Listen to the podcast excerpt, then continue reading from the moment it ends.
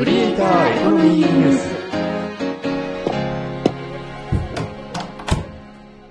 この部屋はネット大好き3人がネットで稼ぐクリエイターやインフルエンサーの話題をやいやい語る部屋である。どうも、かがです。あるだよ明石です。Kindle 本のランキング見るとさ、無料のコーナーはもうほぼほぼ AI のセクシーグラビア写真集になってて、もうなんかね、Kindle ランキング見てる？はい、たまに見ますよ。私はあまり見ないわね。ランキングから選ぶっていうのもなかなか減ってきてるよな。もうなんかランキング汚染がほんと激しいもんな、最近な。ランキング攻略のノウハウなんかもほらかなり出回ったしさ。確かに、ランキングがどこまでクオリティを反映しているのか、疑問なカテゴリーも多いと感じてます。そう、だから今日は、Kindle 本の反則についてちょっと考えてみようと思う。ハッシュタグ、クリエコ。じゃあまず、この作家さんのページちょっと見てみて。Kindle 著者ページ、エレアマイヤーさんのページですね。うん。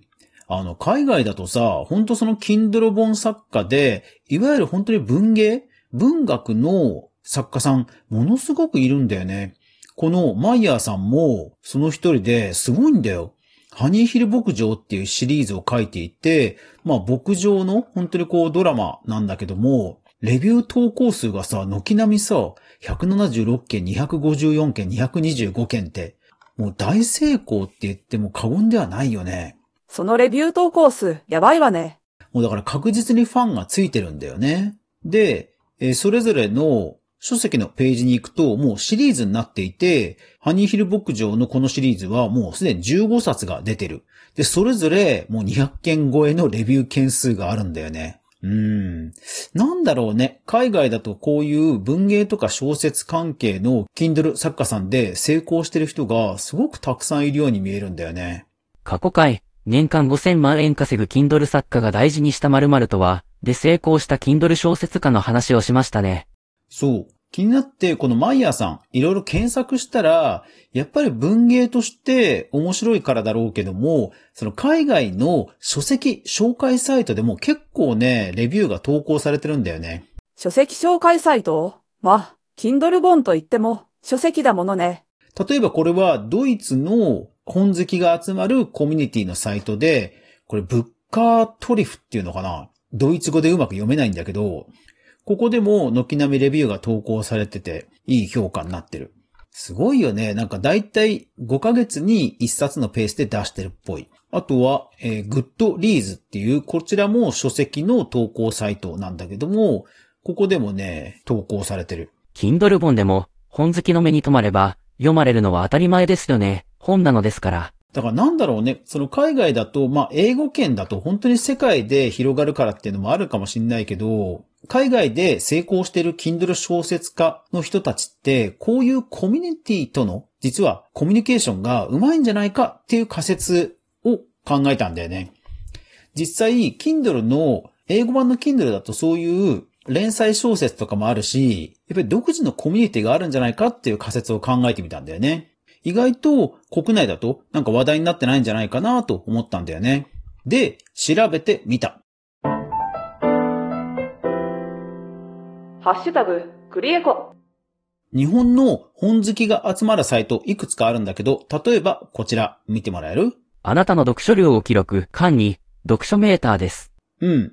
これはね、もう今、買収されて、角川参加のサイトになってる。で、調べたら、私のね、Kindle 本も投稿されてた。いやー、だからね、Amazon に載ってないレビューとかも書いてあって、すごい参考になる。読書好きからもらえるレビューは、なんか格別ね。この読書メーターというのはもともと個人で作られた本当にスタートアップだったんだけども、もう結構ね、そのレビュー投稿サイト、まあ本、本の管理サイトとしては結構老舗で有名なところ。だから出版社も結構ここ経由でいろんなキャンペーンとかマーケティングをしてる。で、この読書メーターの中で Kindle っていう検索もできるので、Kindle 本を出してる人は自分の Kindle 本探すといいと思う。それから自分でアカウントを作って、えー自分で登録して、お気に入りとかに入れておくといいと思う。自分で登録したとしても、検索結果で表示されたとき、登録数が1とか出ると、違いますよね。他にもこういう、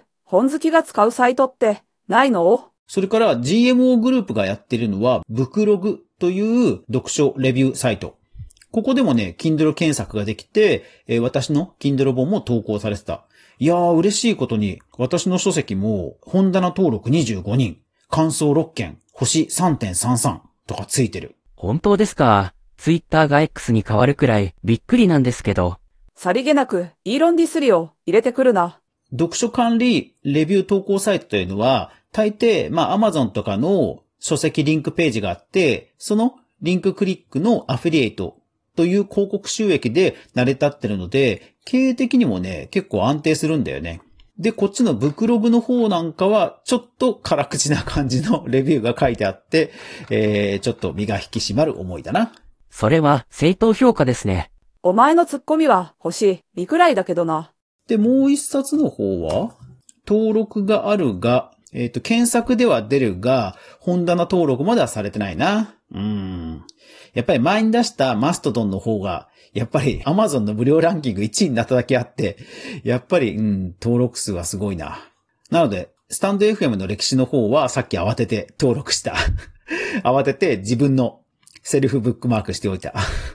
桜は良くないけど、自分で、まっとうな感想を書くのは、ありよね。そう。だから日本でも多分、あとは TikTok の、まあ、有名ブックトッカーと言われる本を紹介する TikToker さんとかインフルエンサーさんとか、まあ、そういう人たちから広がっていくっていうのは多分あると思うんだよね。でもそうなると、本当にこう人に勧めたくなるような内容やクオリティっていうのが大事であって、でもそれはね、クリエイターであれば目指すべきところだし、そう、やっぱりだから小手先の集客方法よりも、やっぱり作品のクオリティを高める、望まれる本を作るっていうところに、まあやっぱり帰着するんだろうね。だからさ、例えば読書メーターで、Kindle 本で、スレッズ、あの、インスタグラムの新しく出た SNS で検索するじゃん？そうするとさ、もうごそっと出てくんだよね。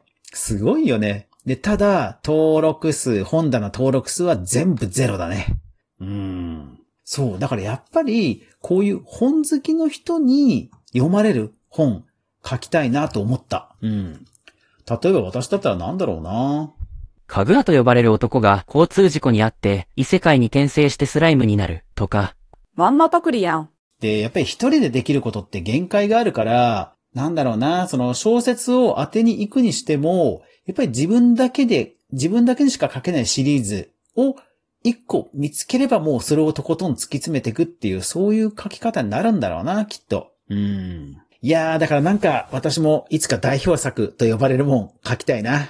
かぐわさんは、その前にまずは、ポッドキャストアワードを入選ですよ。それをノンフィクションで書けばいいんや。クリエイターエコノミーニュース。はい。というわけで、アフタートークです。今日、久しぶりに家族とサイゼリアに行ってきました。サイゼリアに行くと、私は大体、パスタの場合は、カルボナーラをよく頼みます。カルボナーラって家で作ろうと思うと、卵の絶妙な非動詞加減が難しいじゃん？そう。だから、あえて、カルボナーラを頼むっていうのをやってます。でもね、思い出すのは、一人暮らしの頃に、ちょうどね、イタリアンのブームが来た頃だったんだよね、私の若い頃って。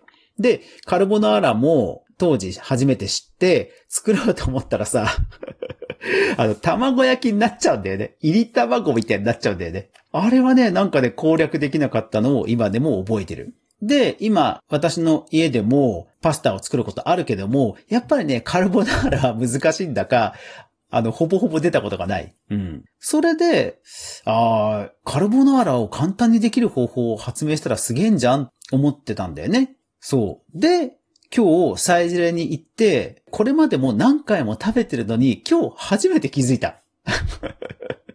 サイゼリヤのカルボナーラって、カルボナーラエキスの、こう、タレ、タレ、タレじゃねえな。なんだ？ソースか。カルボナーラっぽいソースに絡まってはいるが、最終的に卵はポーチドエッグみたいなものがポンって上に乗っかってるだけなんだよね。あ、なんだ、これでいいんじゃんって思った。家でだからカルボナーラ作るときも、ベーコンとペッパーとそれっぽいソースを絡めて、で、あと、温泉卵を上に乗っけりゃいいんだって。ちょっと思った。今まで何回も食べてきたのに、あの、この大発明を私はすっかり見逃していたことに今日ちょっと得をした気分になった。ゆるいながらも一時ソースをちゃんと確認するメディア、クリエイターエコノミーニュースでは、かぐわが毎日、クリエイターエコノミーに関するニュースをブックマークしていく中で心揺さぶられたものをお届けしています。毎日の収録配信と週に1回の無料のニュースレター2つの媒体で情報発信をしています。ぜひフォロー登録よろしくお願いします。サイズレアの間違い探し、ほんと難しいよね。一発で10個正解できたことがほぼないです。というわけで、また明日もこの部屋で待ってるぜ。ではでは。バイバイ。